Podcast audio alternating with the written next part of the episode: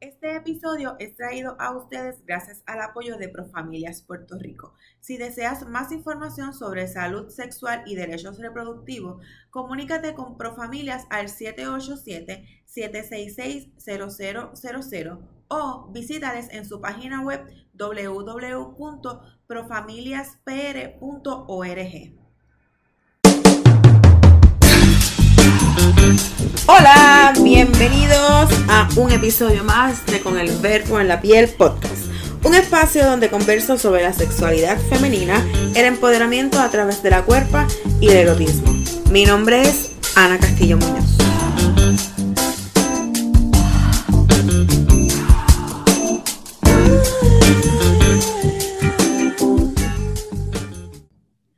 Bueno, pues estamos de regreso con el Verbo en la Piel podcast. Estoy súper contenta, motivada y también como que pido disculpas porque, eh, ¿verdad? Nos cogimos una pausa, pero la pandemia eh, nos obligó a eso para, eh, ¿verdad? Reflexionarnos y ver este, por dónde debíamos haber comenzado esta nueva temporada.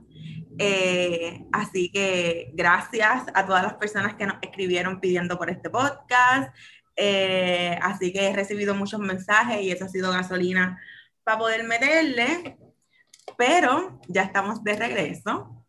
Y en esta primera, eh, en este primer episodio de este segundo season, pues vamos a conversar con Chariana Ferrer Núñez, quien es activista, feminista negra de colonial, queer, académica y cofundadora de la colectiva feminista en construcción de Puerto Rico, ¿verdad? Porque hay personas que nos escuchan en otra parte del mundo. Así que, Chariana, bienvenida a este espacio. Gracias por estar con nosotros. Yeah, estaban eso era una deuda pendiente que tenía contigo y estamos aquí, estoy muy emocionada y agradecida de la invitación. Ah, gracias a ti, ya por fin estamos dándole forma a esto que de momento surgió por un post. ¿Recuerdas ese post? Recuerdo el post. Eh, este, yo creo que seguimos teniendo como esta conversación así eh, y sigue surgiendo y, y, me parece importante, ¿no? Como que abordarlo de, cómo se nos ve, cómo se nos trata, que se nos llama así valientes cada vez que posteamos una foto de nosotras en, en traje de baño y pues estamos aquí chileando y tratando de ser uno tratando de ser una misma y de momento se convierte en un statement así político.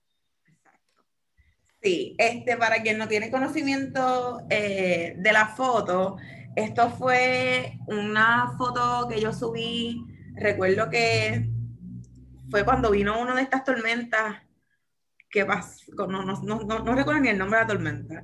La cosa fue que yo me levanté al otro día, estaba en Jaya y me sacó una foto con un bodysuit y la, la reacción de la gente es como que qué bella, qué brava, qué valiente, bla, bla, y es como, ¿qué? ¿De qué habla? Entonces pues Chariana vino con un comentario ahí como que súper puntual y la gente está diciendo, necesitamos una conversación entre ustedes y este es el resultado, esta es la conversación. Pero Chariana, antes de comenzar de lleno con el tema, sí me gustaría que habláramos un poco de la colectiva, de qué son, eh, por qué surgen y qué hacen. Claro. Pues mira, la colectiva feminista en construcción, ese es el nombre y apellido, así, este, el government name. Eh, la COLE es una organización política eh, feminista que parte de la tradición del feminismo negro y del radicalismo negro. Eh, surge en el 2014 cuando sus miembros eh, fundadoras un poco venían eh, saliendo de organizaciones políticas a las que no necesariamente nos sentíamos muy representadas porque queríamos hacer un trabajo que partiera de una mirada de clase, pero abrazando una agenda feminista. Eh, y pues surge la COLE para el 2014, formalizamos eh, con la publicación de la manifiesta, que es nuestro documento base en el 2015, pero nuestro PIC como organización pues se da en el 2017 cuando impulsamos el paro de mujeres en Puerto Rico eh, y ahí empezamos a hacer mucho trabajo de, militancia feminista en las calles, de movilización, y hemos estado dando candela por ahí para abajo. Eh, la organización ha, ha, sufrido varias transformaciones eh, y, así, y ha seguido creciendo. Yo creo que en estos años hemos podido afinar mucho mejor cuál es la organización que, que estamos construyendo, ¿verdad? ¿Cuál es la, la teoría y las prácticas que, queremos llevar a cabo y pues ciertamente la organización se ha ido, ha ido profundizando mucho más en, nuestra lectura de la realidad, en, cómo entendemos, practicamos, estudiamos y nos asumimos desde ese feminismo negro y decolonial. Eh, y pues yo creo que estamos muy contentas con la organización que, que, tenemos ahora, con la que es y con la que va haciendo. Y ahí hay mucho trabajo por ahí, muchos proyectitos chéveres que vienen. Mira, este, como que tengo que, esto lo he hecho anteriormente, pero igual te agradezco y les agradezco públicamente el trabajo que hacen y sobre todo desde, desde donde viene, ¿verdad? Siento que quizá ahora conecto más con el trabajo de la cole versus eh, para cuando les conocí y demás. Así que nada, gracias por hacer tanto, por gestar tanto y por darla toda, eh, aún siendo bien jodido, ¿verdad? Habitar este país y, y a todo lo que se enfrentan. Así que gracias y nada, como que no están solas también en, este proceso. Y hablando un poco de, de, la decolonización, ¿verdad? Porque miramos que, que, el trabajo de ustedes viene desde una raíz de, de, colonial. ¿Qué significa y por qué es tan importante eso eh, para la colectiva, pero particularmente para ti? Pues mira, eh, parte de, esos procesos de transformación de la organización hemos ido afianzando y aclarándonos nosotras mismas en los conceptos que usamos, ¿verdad? Los movimientos que nos llaman la atención, de los cuales eh, aprendemos, ¿verdad? Y pues viviendo en Puerto Rico, una colonia en su sentido pues clásico, ¿no? Un territorio ocupado por otro país, eh, en este caso preciso pues por Estados Unidos, pero sabemos que fuimos colonia de España, pues la, hablar de, de descolonizar no puede ser un mero ejercicio de independizarnos, ¿verdad? Y romper eh, la relación de subordinación a la cual estamos sujetas eh, y que se nos mantiene. Eh, se nos mantiene oprimida. Y pues nosotras hemos un poco estudiado y empezado a entender que hablar de, de colonizar, descolonizar, pues implica no tan solo ver el enemigo y los procesos externos de opresión, sino en las maneras en las que esa colonialidad del poder como nombra el sociólogo peruano Aníbal Quijano, pues se reproduce incluso después de la colonia, ¿verdad? Eh, y pues un poco en esa, en, esa, en esa conversación, pues sí denunciamos y rechazamos las políticas imperialistas de Estados Unidos, sí entendemos que Puerto Rico eh, como territorio debe aspirar a ser eh, un país independiente y soberano, eh, pero también trascendemos esa conversación, ¿verdad? Entendemos que hay mucho de esas lógicas coloniales, que son las lógicas de la plantación, que son las lógicas de un sistema esclavista, deshumanizador, que se reproducen en las relaciones interpersonales, en, las relaciones comunitarias, en las relaciones a través de las instituciones eh, en la sociedad y que apostar a un, y apostar y asumirse eh, desde la de colonialidad eh, implica también desmantelar esas reproducciones. Y es un proceso sumamente eh, cansón, eh, doloroso, porque implica mirarse, ¿no? Implica hacer un ejercicio de mirar hacia adentro y ver cómo se reproduce, por llamarla así, cómo se reproduce esa colonialidad, cómo se reproduce esa colonia en las maneras en las que entendemos el mundo porque es que el, colonialismo, ¿verdad? Y el proyecto colonial no es tan solo un mero eh, proyecto material de, explotación y de extractivismo y un proyecto genocida, es también un proyecto, pues, parte de, una, de un proyecto moderno, civilizatorio, que hace que las maneras en las que nosotras vemos y entendemos el mundo y nos relacionamos en el mundo, pues parten de esas lógicas eh, coloniales. Entonces, pues nada, creo que la conversación es mucho, puede ser mucho más extensa. Eh, quería quizás aclarar lo, lo, más básico y lo más sencillo para poder entender, pues, por qué hablamos de, de colonialidad, a qué nos referimos cuando hablamos que la cole es parte también de esa mirada de colonial y, pues también que trasciende la, discusión de estatus, ¿verdad? O no se limita a la discusión de estatus, es mucho más profunda. Sí, de momento estoy pensando en qué pudiese ser una primera pregunta que una, une misma se debería hacer para ver cuán colonizado está, ¿verdad? O, y y más que eso, de cómo se traduce esa colonia al cuerpo y a nuestras interacciones.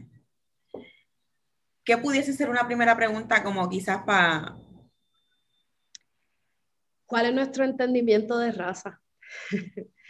Eh, yo, mientras más, eh, más tiempo le dedicamos a a trabajar el tema de raza, a estudiar, a, preguntarnos cosas, eh, no está claro. O sea, creo que hay, muchos hay muchos proyectos que, realmente no, no, no, abordan la raza eh, como aparato eh, del colonialismo y, y por ahí, mano, para entender, para entender eh, sobre colonialismo y colonialidad y para aspirar a descolonizar, hay que entender realmente lo que es la raza, cómo opera cómo, y cómo se manifiesta.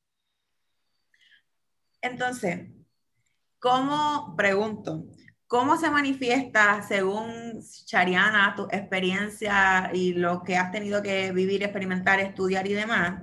Entonces, ¿cómo se manifiesta la raza en el cuerpo? ¿Verdad? Reconociendo eh, la grandeza eh, física, por decirlo así, ¿verdad? Es como en, nuestro caso que somos cuerpos y personas y mujeres negras y gordas. ¿Cómo se extrapola eso también a nuestra relación con el cuerpo? Pues mira, eh, la raza, la raza marca los cuerpos, pero es como la pregunta de qué vino antes, el huevo o la gallina. Pues en el caso de la raza sí hay una respuesta concreta. Primero vino el racismo y luego vino la raza. Eh, entonces, ¿verdad? Un poco respirar y volver a decir esa premisa, ¿verdad? Primero vino el racismo y luego vino la raza. Y es que la raza es un aparato eh, construido, ¿verdad? Una construcción social para justificar una violencia hacia unas poblaciones, ¿verdad? Y hacia unos cuerpos. Eh, pero primero hablo de, de, poblaciones porque es a través del discurso de la raza que se va a capturar unos cuerpos que se, o que se les va a capturar en su sentido más literal, ¿verdad? Se les va a secuestrar, se les va a obligar al trabajo forzado, eh, al trabajo esclavo, eh, se les va a despojar de su humanidad, ¿verdad? Entonces, todo eso, ese proceso de deshumanización, se da eh, a través de la raza como aparato, pero es para justificar la violencia, ¿verdad? Es para justificar el racismo. Este, entonces, cuando vemos que la raza pues, va a ser este discurso deshumanizador, eh, necesitaba, para que esto opere, necesita fijarse en algo. Entonces, la, esa marca que se le va a hacer a los cuerpos, eh, llamada raza, se va a centrar en el color de piel. Este, y se va a centrar en la textura del cabello y se va a centrar en cuán pronunciado pues son, es la nariz, son los labios, ¿verdad? En cuán, incluso en cuán gordo es el cuerpo. Y, pues eso, eso lo vamos a retomar eh, ya mismito en cuanto a la, construcción de la gordofobia eh, como un proceso histórico racializado. Eh, y si entendemos que que la raza se va a centrar en estas características un poco para visualmente marcar esos cuerpos y decir, pues, quién es humano y quién no es humano, ¿verdad? Y de ahí se genera la violencia antinegra. Porque es importante tener, eh, y esto es algo que a mí me ha costado años entender, ¿sabes? De momento escuché la idea, sí, ok, leí sobre ello, sí, ok, lo entiendo pero es difícil uno como realmente eh, tener una comprensión de, esto, porque es algo muy complejo. Eh, y porque es, complejo precisamente porque es el, entrampado ¿no? del sistema, el que no se pueda entender cómo opera, para entonces uno no poder desmantelarlo. Y, pero es importante el tener y, comprender eh, esta, esta conversación porque no se puede esencializar la raza. Es decir, no podemos decir que las personas que tienen el cabello rizo es porque hay algo ahí de afrodescendencia.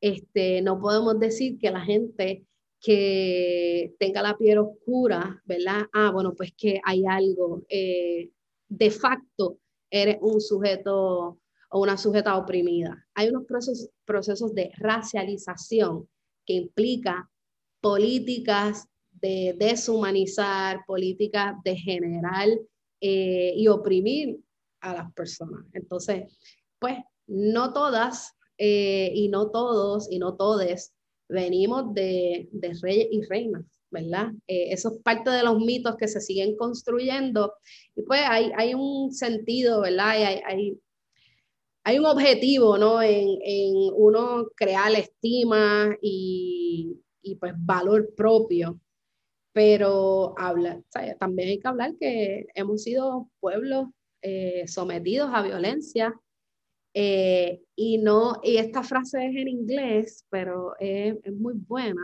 Eh, la frase en inglés, después la, la traduzco, pero la frase en inglés es que not all skin folk are kin folk. Y pues la traducción viene siendo es que no todas las personas que se ven como uno en términos de la piel, pues kinfolk es a familiaridad. Este, o sea, no, no toda la gente que se ve como uno es familia de uno. Eh, y, y, más allá de que sí, no todos los negros somos familia, eh, habla también de los procesos, ¿no? Y de cómo se, cómo se constituye el privilegio. Eh, hay personas negras que, que, que, oprimen a otra gente, ¿verdad? Que oprimen a gente negra, que tienen privilegios de clase, eh, que están en un, en un momento situado que, que les posiciona de manera distinta. Y hay gente que puede ser más clara de piel que, que una, ¿verdad? O que esa gente negra y comparte unas condiciones de vulnerabilidad que nos sitúa de manera, ¿verdad? Nos sitúa como familia, ¿verdad? Como ese grado de familiaridad. Este, y pues, veamos el caserío, ¿no? Como, como ese espacio geopolítico y situado, eh, y de las políticas del Estado racial que recibe, eh, que reciben los caseríos, ¿no? De criminalización, de, de empobrecimiento, de precariedad, de violencia, y, gente que nace en el caserío, ¿verdad? ¿Cuál es la expectativa de vida? cuáles son las condiciones de vida, eh, qué es lo que se supone, ¿verdad? ¿A qué puede esperar? ¿A qué, qué, es lo que puede soñar gente que nace en el caserío? Y pues hasta cierto punto es, naciste en el caserío, ¿sabes? Naces pobre, mueres pobre. No, no, hay, no hay otra manera, o sea, no hay otra lógica, a menos que seas la excepción, pero no es la norma, porque todo el mundo, ¿verdad? Recibe esa violencia. Así que los canos, los que le llaman los canos en, el barrio, ¿verdad? Y en, el caserío, que son los rubiecitos, eh, tienen mucho más, eh, hay una experiencia mucho más cercana, ¿verdad? Eh, que les sitúa en ese sentido a gente negra del caserío, o sea, están recibiendo la misma violencia, la expectativa de vida, eh, la expectativa de escolaridad, ¿verdad? Quienes entran a la universidad, es muy, muy, muy similar y es mucho más cercana que, por ejemplo, eh, personas negras que, que vienen de familias profesionales, ¿verdad? Que somehow they manage, pero si yo soy una mujer negra y mi papá es abogado y mi mamá es doctora y yo estudié en colegio, este, yo de cierta manera me, me escabullí, mis condiciones de vida, mi expectativa de vida es distinta. Este, so ahí, nada, por eso es importante ver la, los procesos de racialización y no esencializarlo en que, pues, mi pelo es, mi pelo es rizado o es afro y pues por eso me sitúa y soy igual a otra persona negra cuando gente, por eso es que es indivisible pensar la raza y la clase.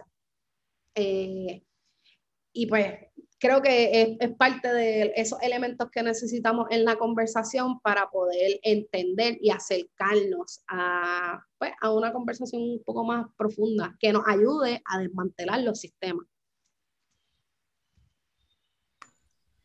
Gracias por estas reflexiones, como que de momento te estoy escuchando y estoy ahí como atando cabos en mi cabeza y viendo eh, interacciones que he tenido y que he visto que otras personas han tenido en relación a distintas personas. Este es un meollo, pero estoy ahí como, como mirando en mi cabeza. Los meollos son los mejores. Pasando el registro. Pero quiero rescatar algo que mencionaste ahorita y es de cómo se construye la gordofobia en términos históricos y políticos. ¿Qué es eso? Para empezar, ¿qué es la gordofobia? Oh, pues mira, la, la, gordofobia en términos muy generales es un poco la,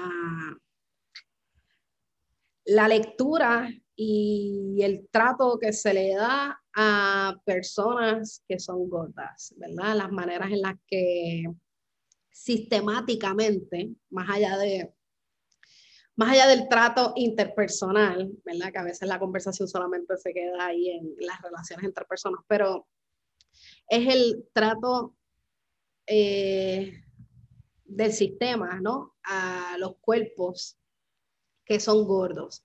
Y cuando hablo del sistema, hablo en cuanto a la, hasta cierto punto, pues la normalización del cuerpo flaco o eh, slender, ¿verdad? Eh, este, y cómo se otorga hasta cierto punto, pues, una serie de privilegios a lo que es el cuerpo normal, ¿verdad? por eso hablaba de la normalización de un cuerpo y entonces la, cómo se genera la otredad sobre un cuerpo que no es normal según la sociedad.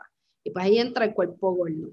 Y eh, estaba estaba repasando, ¿verdad? Porque hay un, hay un texto, hay un libro que se llama Fearing the Black Body, The Racial Origins of Fat Phobia, y es de esta socióloga eh, y profesora de la Universidad de California, que se llama Sabrina Strings.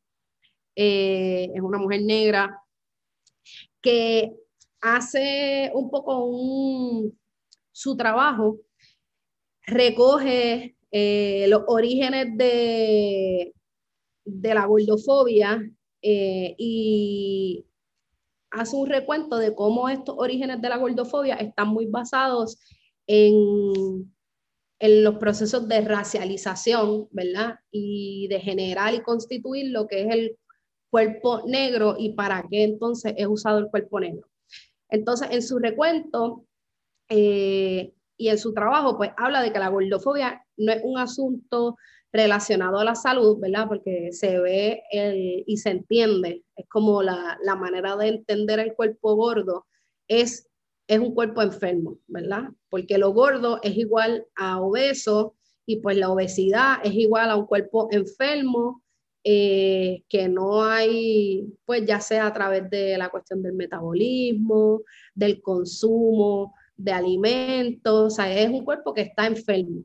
Eh, así que los cuerpos gordos son cuerpos enfermos que tienen que hacer ejercicio, que tienen que hacer dieta, eh, que tienen que, que hay que controlarle, ¿verdad? Que de facto, pues, son diabéticos, alta presión, ¿verdad? Este, bueno, sí, porque es como ya asumirlo. Este, pues entonces, eh, esta socióloga y profesora Sabrina Strings habla de cómo a través de, pues, de ciertos discursos, discurso de, de la estética, discurso de la manera en que se va, se va impulsando una, ese cuerpo normal eh, que también parte de una mirada sumamente capacitista, ¿no? Entonces, el cuerpo fit eh, y el cuerpo que es apto para asumir trabajo. Y por eso es que, ¿sabes? Si, si, si te si piensas, ¿no? En cuál es el, el cuerpo eh, el cuerpo, los cuerpos de las personas negras esclavizadas, ¿verdad? ¿Cuál es el, cómo tú piensas el cuerpo negro en una plantación? Pues usualmente la imagen que ves es un cuerpo, pues, musculoso por el trabajo forzado, pero a la vez desnutrido por la, por la escasez de comida que, que hay o que tiene accesible. Entonces, pensar en un cuerpo gordo eh, o sea, un cuerpo negro que es gordo, es como, ¿sabes? Es un poco mind blowing. ¿Por qué? Porque no se ajusta hasta cierto punto, ¿verdad? A las condiciones materiales dentro de una plantación. Pues, ¿cómo, cómo es posible? Porque el cuerpo gordo, ¿qué es lo que, qué es lo que ¿verdad? representa o, o simboliza? El exceso, ¿verdad? La abundancia, eh, y estas son ideas que, que son incompatibles, ¿verdad? Porque si es, si es un cuerpo, ¿sabes? Si es un cuerpo negro y gordo, pues hay abundancia, hay exceso y no hay esclavitud, ¿verdad? Es, es como no, no se piensa o no se pensaría desde ahí. Pues entonces es un cuerpo que hay que atacar.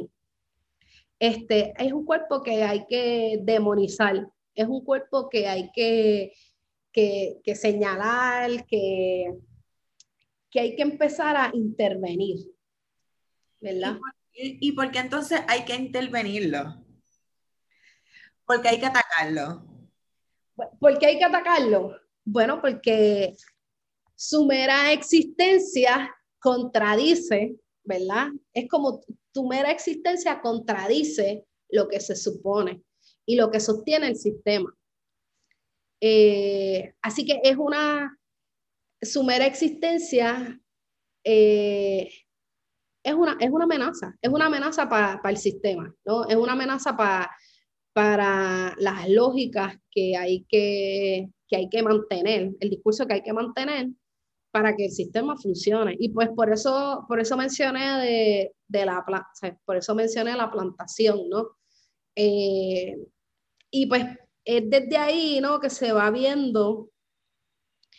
Eh, y pues obviamente eh, la socióloga lo trabaja mucho más extenso, así que tiré el nombre porque es un buen referente y lo pueden, lo pueden, pueden buscar ese libro. Este, pero sí, el, el cuerpo gordo y pues particularmente el cuerpo de las mujeres negras, gordas, pues va a ser una, una amenaza para las lógicas de, de, la plantación y pues por ende hay que intervenir con ese cuerpo, ¿verdad? Y, y se suma eh, la violencia que, que, van a recibir esos cuerpos eh, para mantener, ¿verdad? En, en condición. Entonces, pues, de hambre, ¿verdad? Eh, las cuestiones de políticas de hambre, eh, modificaciones al cuerpo, todo lo que, lo que implica que se vea como el cuerpo normal, normalizado. ¿Cómo entonces se traduce eso a, ¿verdad? El siglo XXI para traerlo a, a nuestra presencia?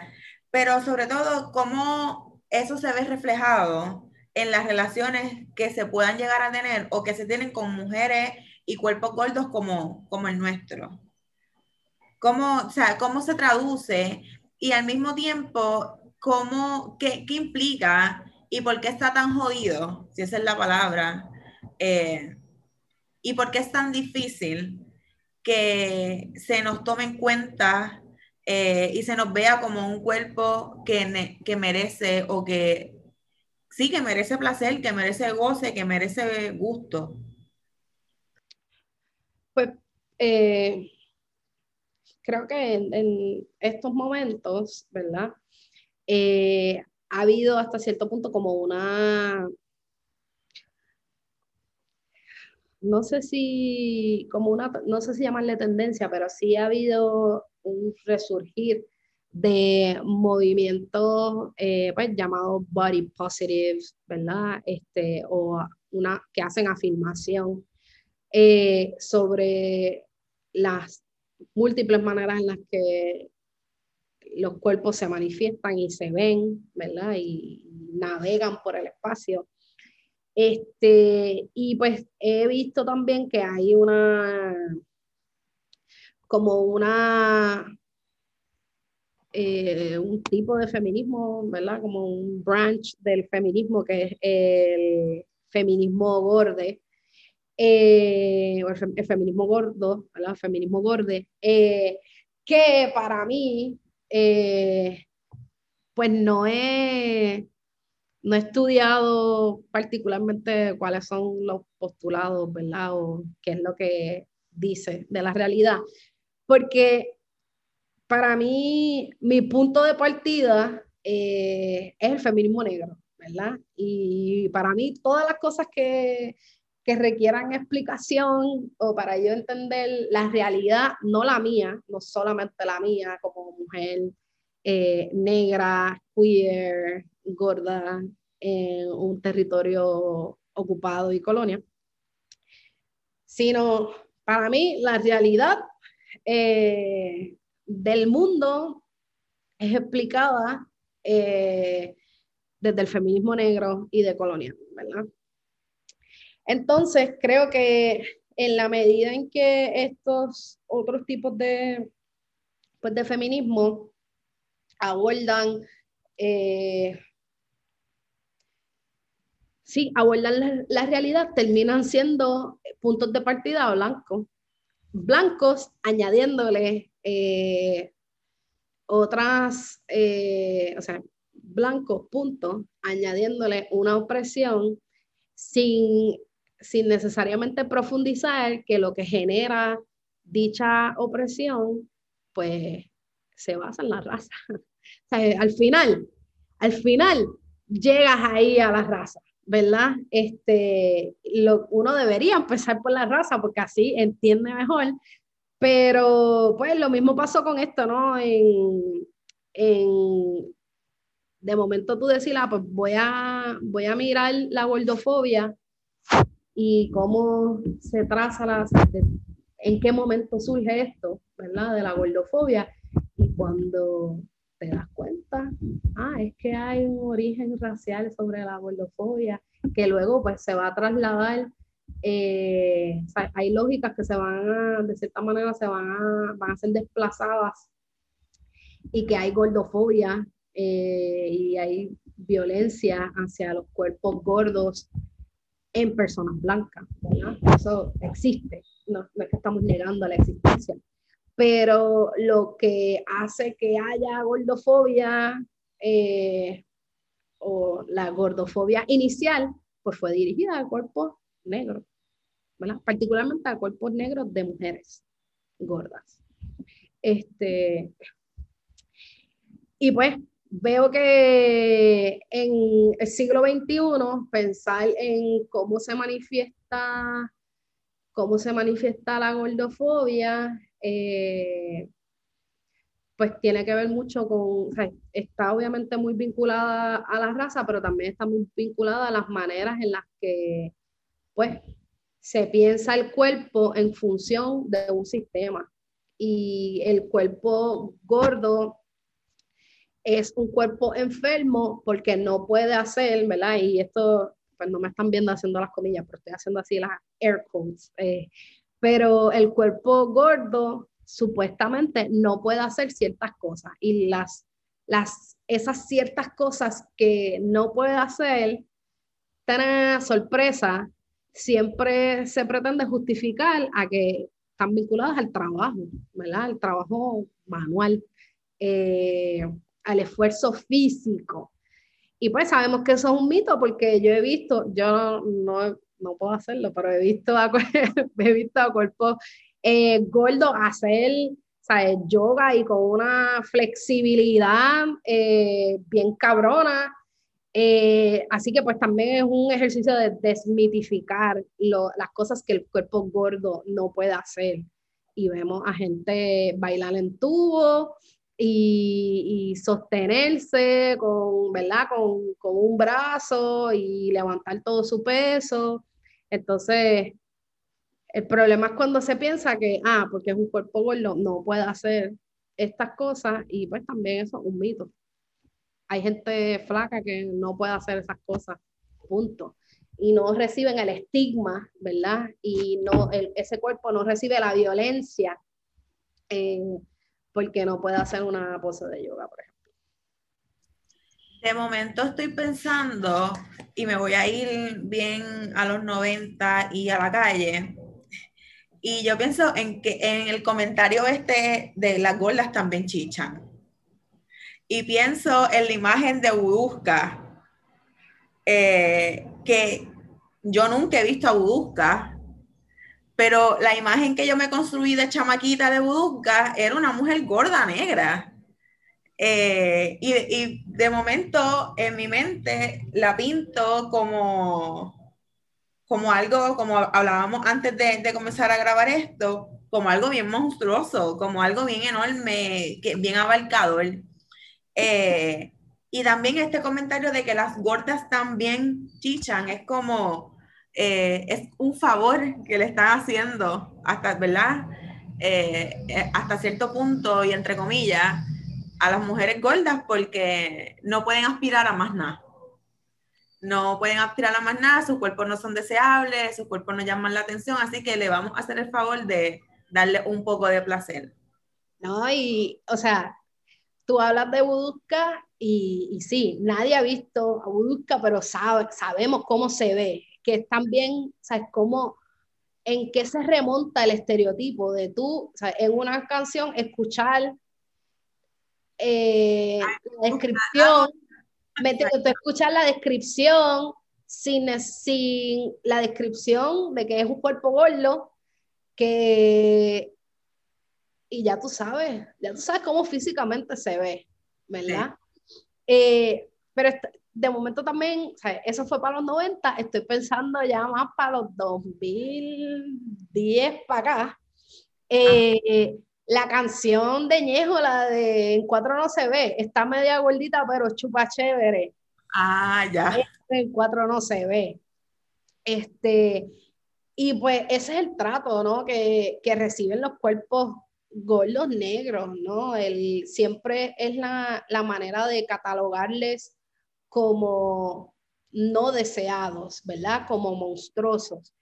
Y, y no, es, no es casualidad que se construyen, se construyen estas narrativas eh, de, lo, de lo grotesco. Yo quería, eh, para hablar de la, ¿verdad? Entrar quizás en la conversación de las representaciones, quería mencionar algunos personajes, tanto históricos como ficticios, ¿verdad? Eh, de mujeres negras gordas que están ahí y cuál es el trato que reciben. Pues en... quería hablar de la película Precious, eh, que es basada en la novela Push by Sapphire. Y la película Precious es dirigida por Lee Daniels, que es un hombre negro, eh, que eh, tiene ese ranking de los directores negros. Y pues en la película de Precious, ¿verdad? Está el personaje de Precious. Eh, que es, es, un, es una es joven, es una joven negra, gorda, que recibe todas las violencias habidas y por haber, ¿verdad? Del sistema, pero la película se concentra mucho en las violencias interpersonales. O sea, es una, una chica que, eh, que vive en la pobreza, eh, que tiene eh, un, un, learning disability, que es violada por su papá, que tuvo un hijo con, ¿sabes? Que tuvo un hijo que su mamá está criando, con, que su abuela está criando, que tiene síndrome Down, que al final de la película resulta que ella tiene HIV y fue, fue su, a través de la relación incestuosa y de violación con su papá. O sea, es como la, la víctima eh, perfecta, que todas las cosas malas le van a pasar. Y pues obviamente está esa narrativa eh, de cuál es el personaje que, que salva a, hasta llamar, en cierto sentido, pues cuál es el personaje que salva a Precious.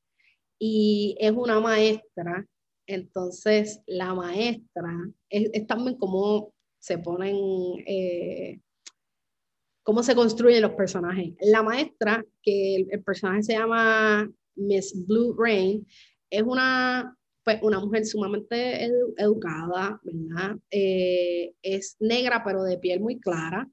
Es lesbiana, clase media alta, ¿verdad? Entonces, que su discurso eh, es muy de, pues tienes que echar para adelante, ¿verdad? Tienes que estudiar, eh, y como que la responsabilidad pues depende de ti y las ganas que le metas para salir de esa situación.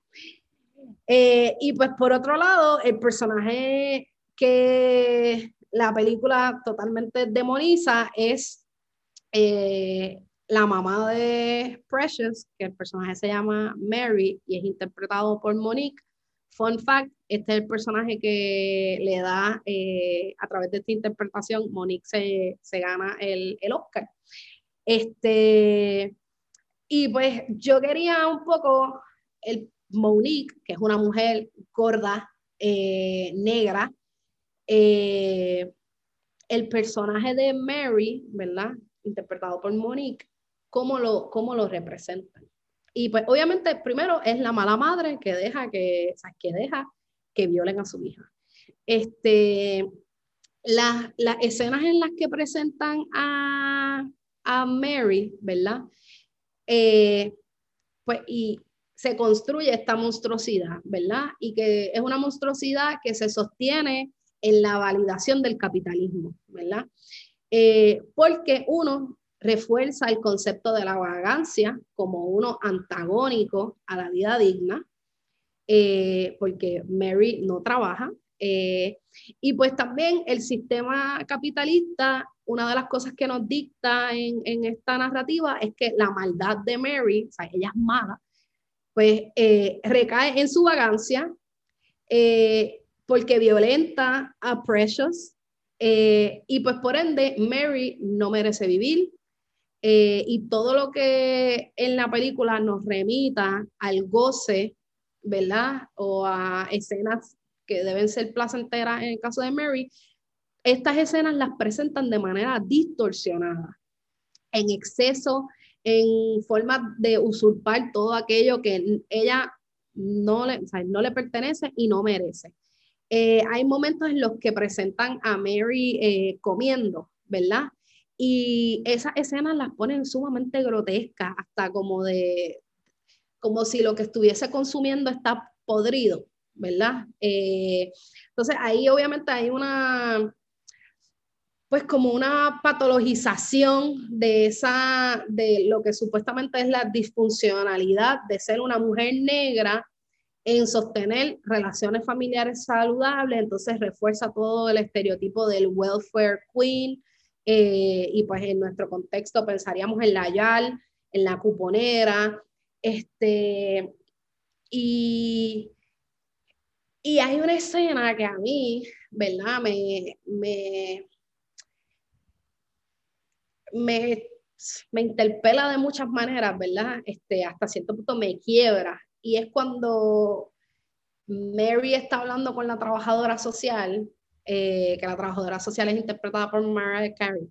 Este, y pues la trabajadora social le está diciendo como que, ah, tú eres responsable de tu hija, tú eres, ¿sabes? Piensa en toda esa, ¿sabes? Piensa en, la, en nuestra realidad, ¿no? Y cómo, cómo ¿Cuáles son las imágenes en las que uno piensa de la mala madre de caserío, negra, pobre, ¿verdad? Y pues esa confrontación con el Estado. Y pues el Estado representado en sus instituciones, pues la trabajadora social, el Departamento de la Familia, en una cita de cupones.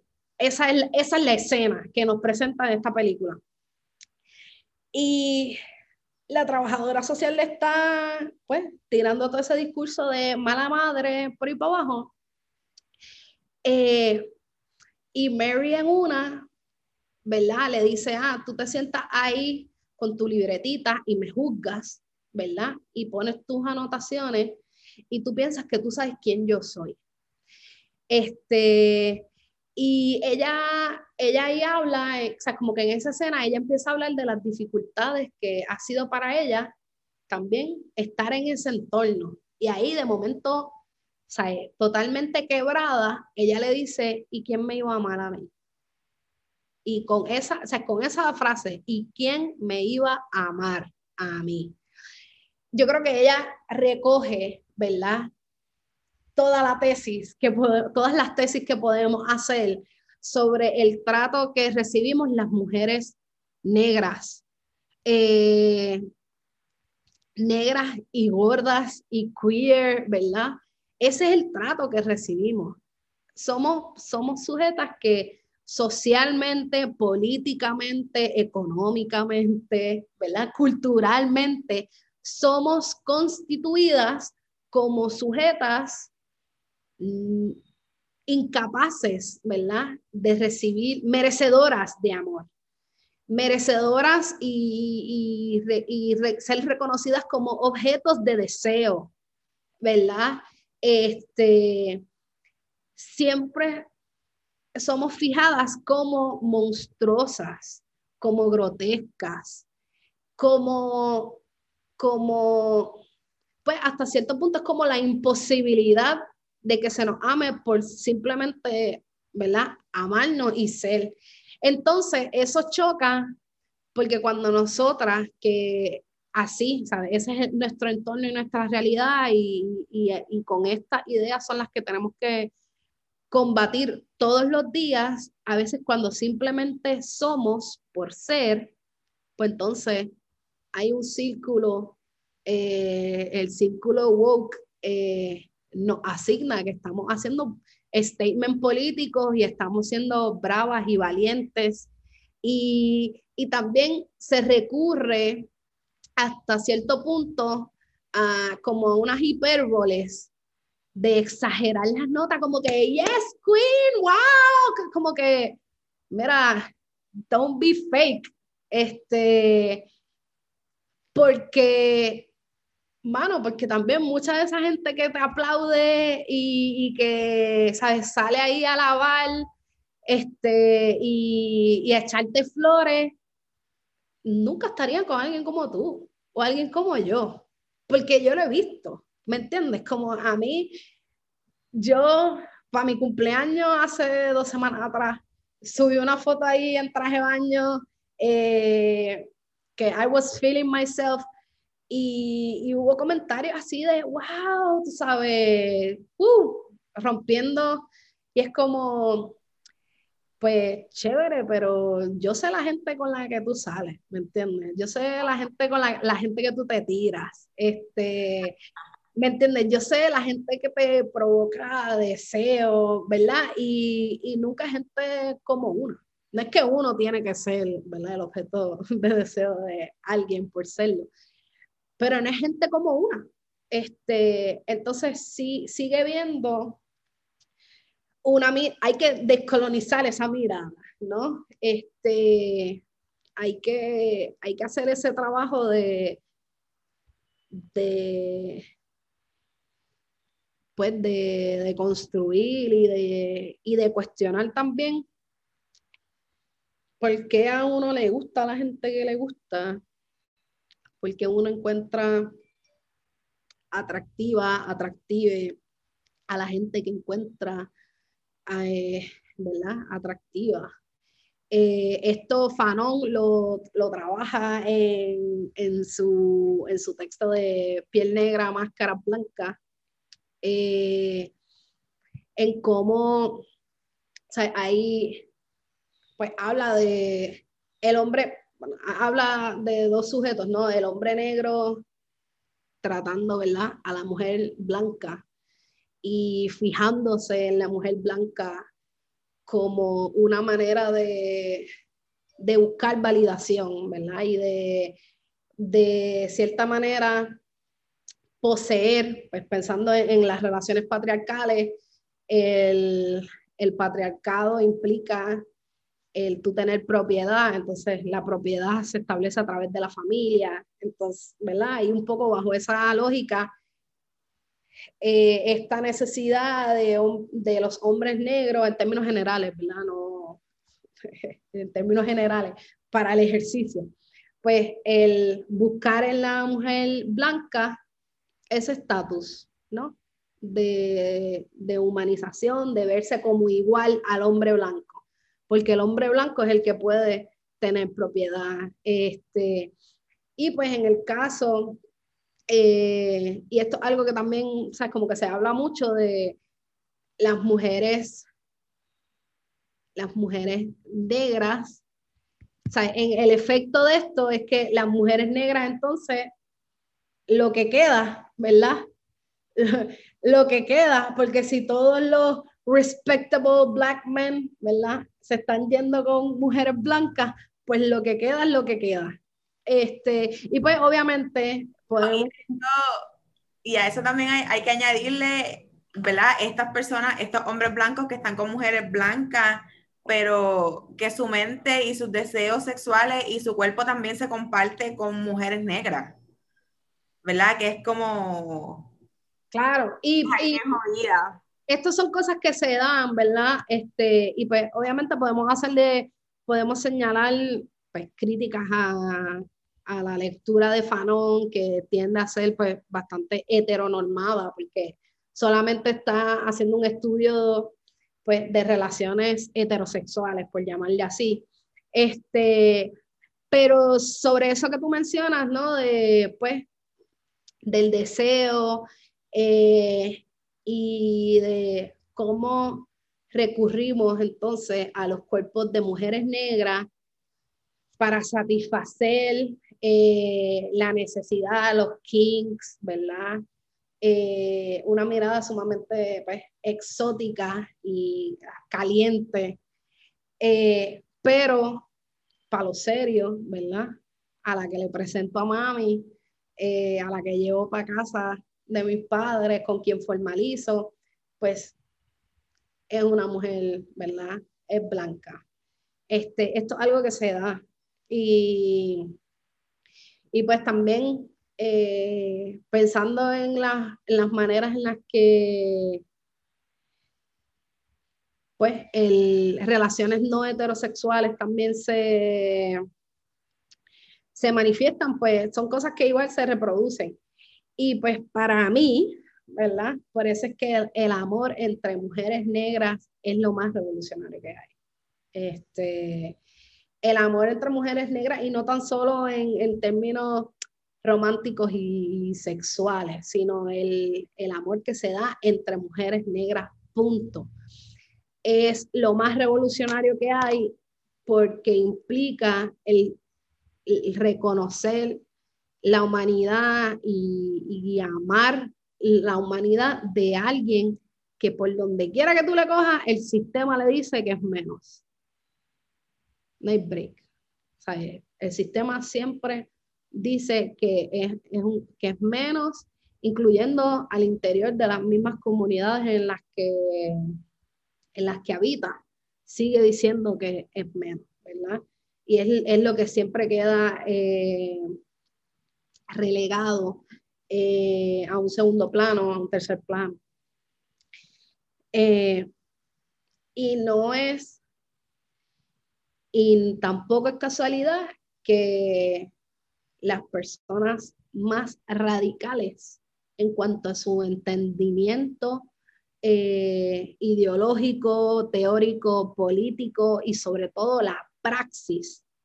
Los espacios más revolucionarios han sido gestados por mujeres negras, ¿verdad? Y mujeres negras en toda su diversidad, ¿verdad? Estamos hablando de mujeres negras queers y mujeres negras trans y mujeres negras eh, cis, eh, pero sí partiendo de, un entendimiento de ¿sabes? Cuerpos feminizados negros. Eh,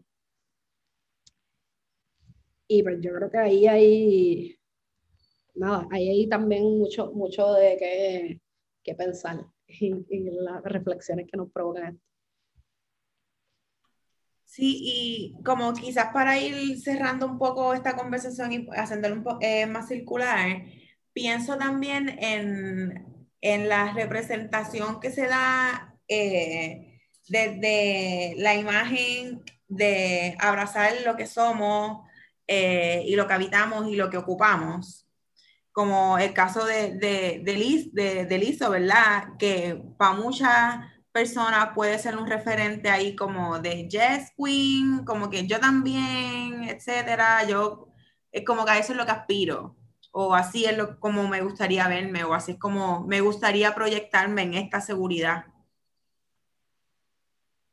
Sí, a mí, a mí obviamente que, que me encanta el hecho de que Lizo haya llegado, ¿verdad? Donde está llegando y, y ciertamente ha sido su, mera existencia en el espacio del mainstream entertainment, eh, donde está, es, es, disruptive, ¿verdad? El, problema es que el sistema te, te brinda esta falsa noción de, de, inclusión y pues te permite una persona. Entonces, hasta cierto punto, pues el ISO va a ser como que el token ahí. Eh, y es lo que el sistema permite. No va a ser la norma, ¿verdad? No es que va a haber un shift eh, y digo que no va, a haber, no va a haber este giro porque para que haya un giro realmente implica desmantelar unos sistemas, ¿verdad? Sistemas de opresión que mantienen que gente como Lizo sea la excepción y no la norma. Eh, y pues también en la medida en que pues Lizo, el fenómeno Lizo ha sido hasta cierto punto como un proof of concept de un producto de consumo. Este, y esto es peligroso porque seguimos, seguimos partiendo de las lógicas capitalistas en, en, cuanto a la explotación, fíjate, la explotación de cuerpos negros gordos para el consumo, ¿verdad? Eh, para el consumo y generarle ganancias, ¿verdad? Generar capital a gente que ni siquiera se ve como liso, ¿verdad? Pues estamos hablando de disquera, estamos hablando de toda un, un enterprise que, que sigue, que profits, ¿verdad? Que, que genera lucro de la explotación eh, de cuerpos como liso y pues de la explotación hasta cierto punto de, de gente que va a consumir el producto. Eh, y pues esto pues, eh, son parte de las contradicciones. Nosotros decimos, diablo, qué chévere verme, verme, o sea, ver en la televisión un cuerpo como el mío, pero ojo, porque la manifestación de ese cuerpo negro y gordo no es igual que la o sea, no es igual como la mía, o sea, no, no, es como yo, yo no me veo, está cabrón porque yo no me veo necesariamente reflejada en, en el liso, a pesar de que hay una corporalidad que, ¿sabes? que nos pone de manera similar, pero cómo ella manifiesta pues su feminidad, por ejemplo, eh, tiende a ser quizás un poco hipersexualizada, eh, y digo no por ella, ¿verdad? Porque foque, es su cuerpo y es lo que ella quiere, pero eh, las maneras en las que se lee y se percibe también ese cuerpo, pues tiene que ser súper fem, ¿me entiendes? Este, y pues esa no soy yo. Entonces, pues yo no me, yo celebro, ¿verdad? Celebro, aplaudo a Lizo, me encanta eh, su craft y, su música y canto sus canciones y las bailo, pero yo no me veo ahí. Yo, ¿sabes qué? Yo me veo más en alguien como Queen Latifah. Para mí Queen Latifah siempre ha sido mi referente de una mujer negra, gorda, eh, we all know que ella es parte de acá, pero nunca ha, ¿verdad? ha salido así como hablando sobre su sexualidad. Pero, mano, en verdad, Queen Latifah, alguien que, que es brusca, ¿no? Que, que, no tiene que ser super femme. Eh, para mí, es, es, Queen por algo. Y siempre ha sido crecer y verla en distintos proyectos, eh, para mí siempre ha sido sumamente importante y siempre me he visto reflejada en, en ella.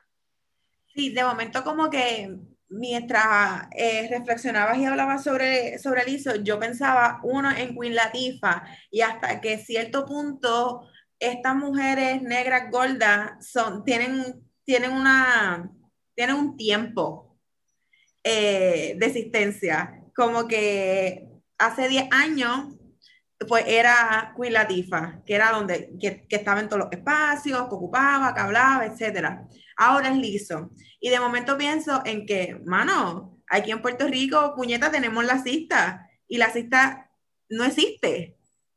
¿Verdad? Como que dentro de, de dentro de por ahí, pero no está en el mainstream, sí, sí, sí, sé, sí sé que está por ahí, sí sé que está escribiendo y que está haciendo canciones, pero a miradas de todos, la cita pasó a la historia, ¿verdad? Y es por eso mismo, porque una mujer negra que era bien, este, que simplemente era ella, que se vestía como, como ella se quería vestir, que se expresaba como ella se quería expresar, y que también es queer, ¿verdad? Es como, y de momento pegó una canción, dos, tres canciones, y nos olvidamos de la cista, a menos que tengamos cierta eh, familiaridad con, con, lo que ella es y con lo que ella representa. Pero si le preguntamos a otra persona que no sea a lo mejor mujer negra, de quién es la cista, ¿quién puñeta sé yo que es la cista? Entonces, como que de momento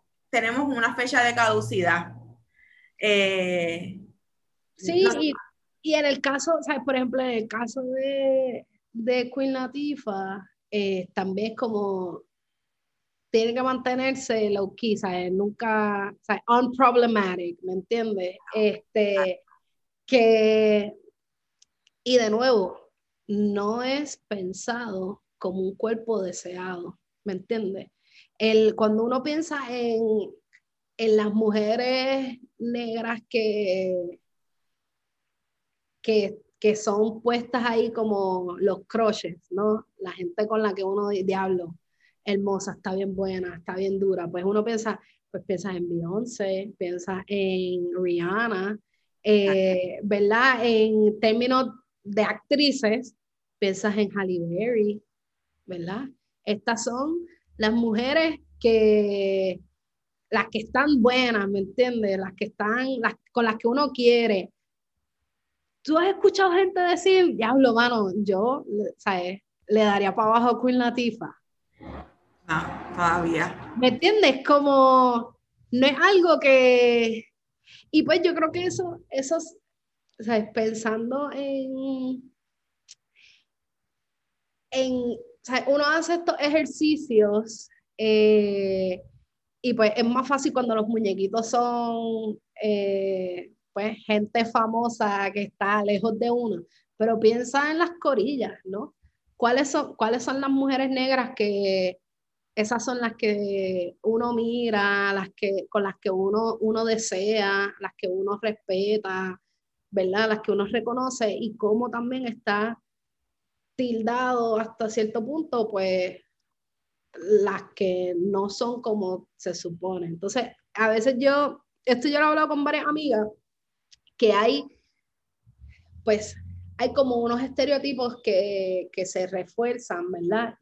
De las mujeres negras en los movimientos y en los espacios. Entonces tú tienes a las que, las mujeres negras que son flacas, que son hipersexualizadas y pues también, ¿sabes? hasta cierto punto, eh, reciben una violencia muy particular, pues por esa hipersexualización que, y esas miradas que se le da. Entonces, ve a mujeres negras gordas que o tenemos que asumirnos desde una hiperfeminización de quienes somos o, o, el cuerpo gordo como de facto siempre se va a ver como bucha. Este, y, y, pues también, ¿por qué se ve bucha? O sea, ¿cuál es la cuestión de la aesthetics y de la, y de la apariencia? Si, mano, a veces yo veo camisas que me gustan súper bonitas y no están mi tamaño. ¿no? ¿sabes? Pues como que tengo que vestir con lo que hay. Ahora, pues claro, yo he visto en, en esta etapa de mi vida, yo he visto como me dé la gana, pero sé que, ¿sabes? La chariana que estaba en intermedia, que estaba en high school, que quería vestirse como se vestían sus amigas, y, no encontraba la ropa, o sea, mis amigas eran bien flacas. Este, Así que también, ¿verdad? Hay unas maneras en las que uno creciendo y en, y en unas edades que son, que son claves, hermano, pensar en la adolescencia. O sea, eh, la adolescencia es una edad y una etapa terrible y es sumamente clave para uno. Este, pues, hermano, no había break. O sea, yo, yo a veces me quería ver de otras maneras pero no podía verme de esas otras maneras y tenía que verme como, pues, los tamaños de ropa que existían y el tipo de, o sea, el estilo que, hay, o sea, que uno pudiese encontrar. Y, pues, ajá, uno, todas estas cosas van marcando cómo uno se entiende en el mundo y cómo uno se relaciona en el mundo. Eh, y es sumamente violento es sumamente violento también. O yo creo que a las mujeres negras eh, gordas nos utilizan mucho. O nos, utilizan eh, y recibimos también mucha violencia a partir de, esas relaciones. porque, pues, es como si se piensa de nuevo en esa, en esa frase de Mary en la película de Precious de who's gonna love me. Y, y, así es que uno aguanta un montón de violencia, porque, pues, yo recuerdo mis primeros encuentros sexuales en, ya estando en la universidad, ya estando en la universidad con hombres, eh, y siempre era esta cuestión de callado, callado, pero entonces, ¿por qué siempre es callado, no? ¿Por qué se tiene que dar desde el secreteo? Eh, y pues el ven, satisfaces, ¿verdad? Eh, tu deseo, pero siempre se mantiene ahí, bueno, porque, porque para estar público era otro cuerpo, era otra, o sea, era otra persona la que, la que podía asumir eso, ¿no? Eh, la relación pública, eh, pero pues para las bellaqueras, Chariana estaba, ¿me entiendes? Para el goce aquí, callado, el pim pam, este, y se genera también mucha violencia a partir de, de eso. Eh, porque uno dice, bueno, pues que no tienes que aguantar esas cosas, tú simplemente puedes cortar. Y, ¿sabes? Vuelve la frase esa de Mary, ¿no? Pero, pues, y si eso es lo que se ha dado hasta el momento, pues, who's gonna love me, ¿no? Este, y, y pues, yo creo que uno llega hasta cierto punto, eh, sigue creciendo, somehow sobrevive a todas esas mierdas y todas esas cosas, y uno encuentra, encuentra su, su lugar, encuentra las, ¿sabes? quienes te hablan y quienes te entienden. Y no es casualidad que son otras mujeres negras que se ven, ¿sabes? que se ven como uno, ¿me entiendes? Este, que, que hay unos grados de, de familiaridad eh, que es sumamente poderoso. O sea, eh, y, y, más que poderoso es hasta mágico. Entonces, a todas esas mujeres negras que nos están escuchando, eh, permítanse la magia, ¿verdad? Permítanse la magia de estar con ustedes mismas y, y de estar con otras eh, que se ven como ustedes, porque, ¿sabes? Altamente recomendado, excelente servicio. Eh, excelente servicio y es que yo creo que también se dan como unas conexiones que, que van desde un registro sumamente íntimo y, y, ancestral. Yo creo que he, he leído historias eh, y relatos de, de vínculos y, y, de relaciones entre mujeres negras, que al final también habla de survival, ¿me entiendes? De supervivencia. Y, ¿sabes? Pues, creo que es algo que vale la pena explorar. Sí, de momento también reflexionaba un poco sobre eh, las veces sí que nos mantenemos en estas dinámicas que simplemente estamos por conformismo, porque pensamos que no vamos o que no podemos aspirar a, a otra cosa. Sí. Bueno, Shariana, gracias por esta conversación.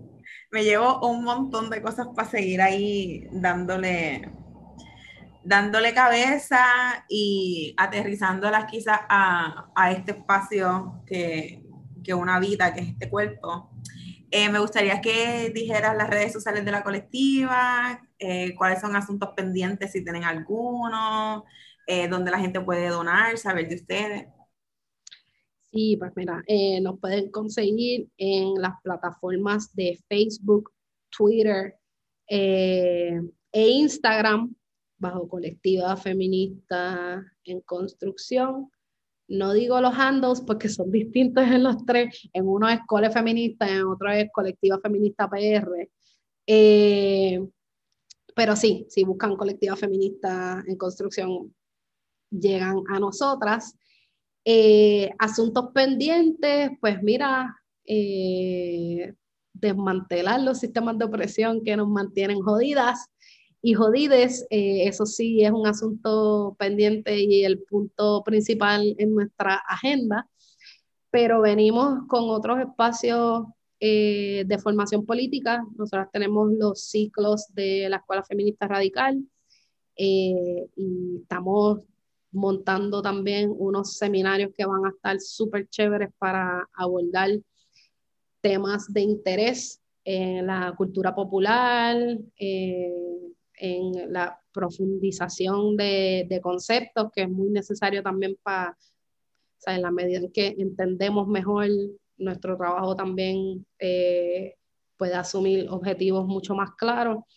Y pues seguir construyendo comunidad con otra gente que quiere colaborar, que, que quiere estar eh, y ser parte y vernos también parte de, de la construcción de, de un poder popular y colectivo, como decimos, eh, y seguir teniendo las conversaciones y los espacios y los encuentros que sean necesarios para sobrevivir y construir otra vida. Y pues nada, Ana, gracias por el espacio y la conversación. Yo sé que tenemos muchas cosas ahí que hablar y, y espero que sea la primera de, de varias ahí. Sí, definitivo. Creo que esto va a tener una segunda parte, quizás de acuerdo a cómo la gente vaya también reaccionando y cosas que se, que se vayan quedando pendientes. Retomamos esto o cualquier otra cosa en otro momento. Eh, gracias, Chariana, por tu tiempo, por invitarnos también a pensarnos y reflexionarnos desde otro espacio que nos cuesta mucho trabajo eh, entrar, porque a veces no queremos entrar ahí, eh, por todo lo que, ¿verdad? Todo lo que se conlleva, por lo doloroso que, que pueda llegar a ser, pero gracias, gracias por eso. Y antes de, pues, finalizar, quiero recordarles que pueden hacer eh, booking de nuestro coaching sexual este, con perspectiva feminista y antirracista, obviamente porque yo soy una mujer negra y vengo a hablar desde aquí, desde este espacio, desde este cuerpo. Eh, así que nada, nos pueden seguir en las redes sociales, nos consiguen como Verbipiel en Instagram y www.verboypiel.com. Y dicho eso, eh, gracias y hasta aquí este episodio del día de hoy. Bye. Gracias por quedarte hasta el final de este nuevo episodio de Con el Verbo en la Piel podcast. Para mí es muy importante todos tus comentarios, así que te invito a que nos escribas y nos dejes saber qué piensas, si te gustó, si no te gustó, qué tema te gustaría que trabajáramos en futuras ocasiones. De igual forma, te quiero invitar a que visites nuestras redes sociales. En Facebook nos puedes conseguir como con el verbo en la piel. En Instagram nos consigues como arroba verbo y piel y también nos puedes visitar en nuestra página web www.verboypiel.com. Así que, dicho eso, te agradezco nuevamente por estar en sintonía con nosotros. Así que les mando un beso, un abrazo y los dejo que voy a repartir lindura. Bye.